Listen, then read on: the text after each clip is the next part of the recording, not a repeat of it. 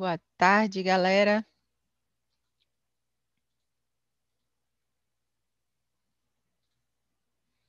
Tudo certo por aí? Vamos para mais um panorama global de mercado. Hoje, quinta-feira, dia 18 de março de 2021, foi um pouco mais tranquilo, né? Nosso trabalho hoje, né? O mercado respeitou ali alguns pontos e coisa que não aconteceu ontem. Sentimos essa diferença. Deu tudo certo? Como é que vocês estão por aí? Me contem. Tudo certo. Vamos lá. Mercado de trabalho hoje saiu dado, né, aqui dos Estados Unidos e veio com uma inesperada elevação do número de pedidos de desemprego, pedidos de seguro-desemprego para 770 mil. A projeção era apenas para 700 mil, digamos assim, né? Apenas, mas é um número alto. Mas aí veio acima, né, dessa projeção. E o dado aí é um reforço também no argumento do Fed, né? O presidente do Fed, o Jeremy Powell, falou ontem que, apesar do avanço da vacinação e recuperação da economia global, os setores mais afetados pela pandemia seguem mostrando aí fraqueza. E a gente sentiu isso com a divulgação desses dados ontem. As principais bolsas, então, abriram em, em queda, né?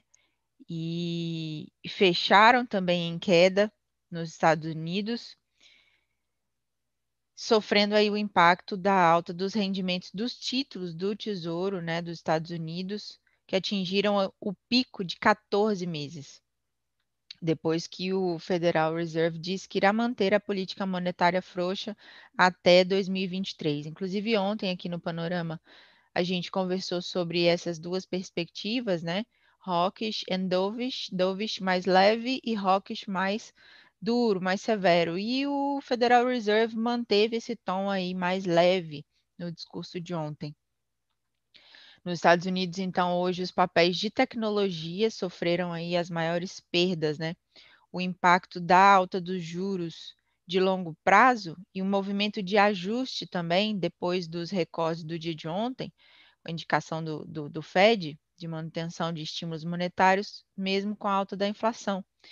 Então, tem um movimento aí de reavaliação da posição mais tolerante com a alta dos preços pelo Banco Central Americano.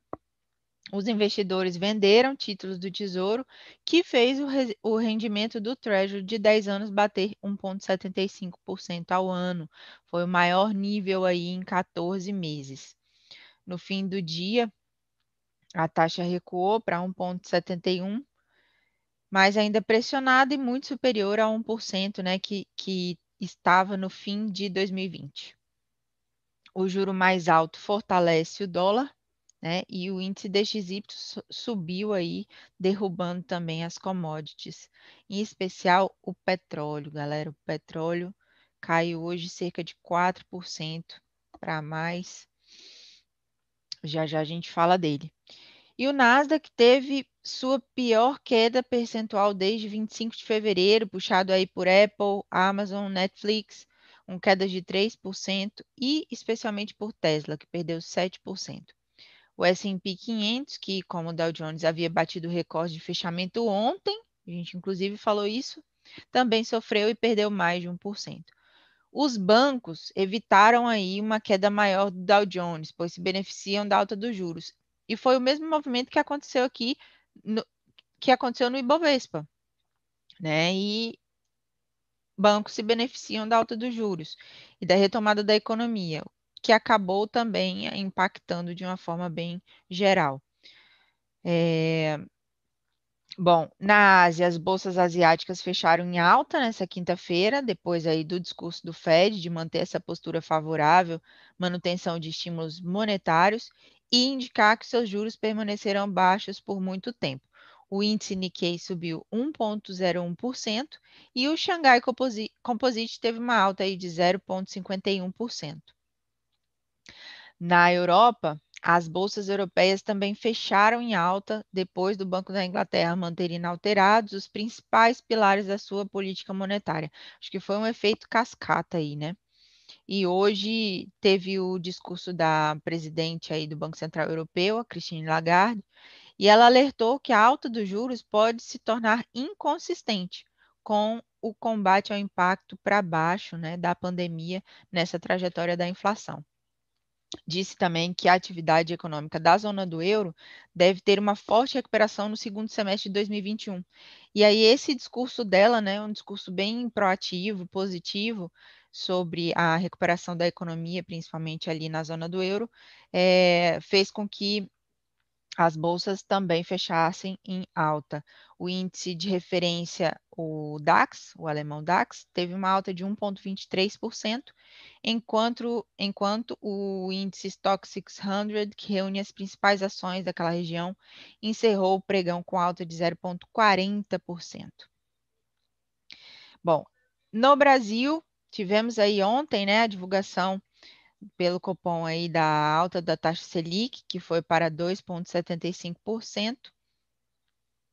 Ibovespa fechou em queda de 1,47% a 114.835 pontos, oscilando aí mais de 2 mil pontos na sessão. Ele abriu em alta e depois fechou em queda. Inclusive ali no início da manhã, né, quando começou a cair, a gente estava lá na sala de operações ao vivo com a galera da mentoria DNA de mercado. Inclusive a gente trabalhou muito aí nessa nessa venda, né? Trabalhamos bastante aí nessa nessa queda. Isso foi bacana. Fechamos o dia operacional ali extremamente positivos. E o que, que aconteceu, né, depois disso? Exterior pessimista, mercado digerindo taxa de juros, preocupação com inflação, além aí da queda na cotação do petróleo. Né? E a gente sabe aí que a, a Blue Chip, a Petrobras, ela tem aí uma influência muito grande né, no índice Bovespa. Então, influenciou bastante essa queda também. É um movimento de correção, mas ainda não perdeu essa tendência altista do curto prazo, tá? No gráfico do, do Ibovespa. Então, oscilou bastante o mercado aí hoje é, o bom humor aí com a retomada dessa questão do, do, dos juros básicos, a taxa Selic, favorece o quê? Entrada de estrangeiros, principalmente em papéis de bancos, que são também beneficiados pela alta dos juros. Alta de bancos, seguradoras, né, nesse repique aí depois do Copom, amenizaram aí a queda.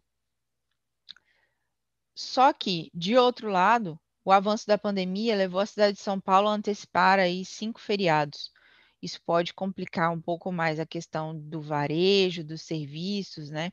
O prefeito de São Paulo, Bruno Covas, anunciou hoje a antecipação desses feriados é, de 2021 e 2022, como uma medida aí para tentar conter o avanço do coronavírus. É, entre os dias 26 de março e 4 de abril não haverá dia útil em São Paulo. E segundo o Bruno Covas, a antecipação dos feriados foi eficiente em 2020 e a notícia foi comunicada em coletiva de imprensa, depois que ele confirmou a primeira morte de um paciente de Covid por falta de leito de UTI. Uma situação muito triste, né? O que nós temos que esperar ainda, pessoal, para a gente que opera a Bolsa Brasileira, a gente só precisa esperar o comunicado oficial né, da B3, porque em alguns feriados, eu não sei se todos, mas em alguns feriados em São Paulo, a Bolsa funcionou, apesar de ser feriado lá. Então, vamos aguardar aí é, o comunicado oficial, mas entre os dias 26 de março e 4 de abril não tem dia útil em São Paulo. E hoje, a maior notícia aí no final do, do dia, né, foi a do presidente do Banco do Brasil, André, André Brandão, que entregou nessa data aí, hoje, uma carta para o presidente Bolsonaro renunciando o cargo é, em comunicado, o Banco do Brasil afirmou que, caso Bolsonaro aceite a renúncia, a indicação do novo presidente da instituição deverá respeitar o estatuto social. Vai ser aí o terceiro presidente do Banco do Brasil no governo Bolsonaro. E no Ibovespa, as maiores altas aí foram capitaneadas por Santander, que subiu 2,77, e Bradesco, 1,77. 85%. Isso aí já era de se esperar, justamente pelo que a gente comentou, né, essa questão da alta dos juros e da, da elevação aí da Selic para 2,75. Na parte negativa, PetroRio, Gol, Magazine Luiza, B2W e via varejo, né? Todas aí praticamente todas, né, impactadas pelas restrições aí do impostas pela pandemia do coronavírus. Muito difícil. O dólar futuro fechando aí em queda de 0,42% a 5,56 e o petróleo, como a gente antecipou, caiu aí pelo quinto dia consecutivo. A alta do dólar, ela teve um impacto, né, nas commodities e estimulou essa forte queda do petróleo. Foi a maior aí desde setembro. O petróleo do tipo Brent caiu 6,94%, fechando a 63,28 dólares por barril. Enquanto o, o petróleo do tipo WTI que é o americano, recuou 7,12% para 60 dólares o barril. Problemas também com a vacinação na Europa e alta nos dados semanais é, dos, do, dos estoques aqui nos Estados Unidos também incentivaram a queda, né? Que é uma realização aí depois da forte alta no ano.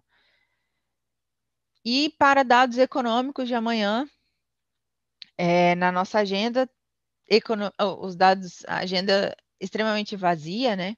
E a gente percebe o quê? Que os investidores devem seguir ajustando as suas carteiras, a questão do novo nível de juros aí, levando em conta projeções do Fed, etc., e queda no desemprego e maior crescimento econômico. Isso tudo aí vai ser levado em consideração para o pregão. É, semana que vem, sim, tem agenda, mas para amanhã está vazia. Eu quero deixar aqui o boa noite para Luizinho do Game, querido, que continua escrevendo e apagando mensagens. Ei, Luizinho, não perde essa mania. E um beijo para o Michael Matheus, que está aqui acompanhando no chat também. Muito obrigada. Bom, pessoal, ficamos por aqui com o Panorama Global de Mercado. Amanhã nós não temos aqui ao vivo, mas tem vídeo novo no canal na sexta-feira. Então a gente volta nesse mesmo bate-horário, nesse mesmo bate-canal a partir da segunda que vem para o panorama. Fiquem todos com Deus e fui!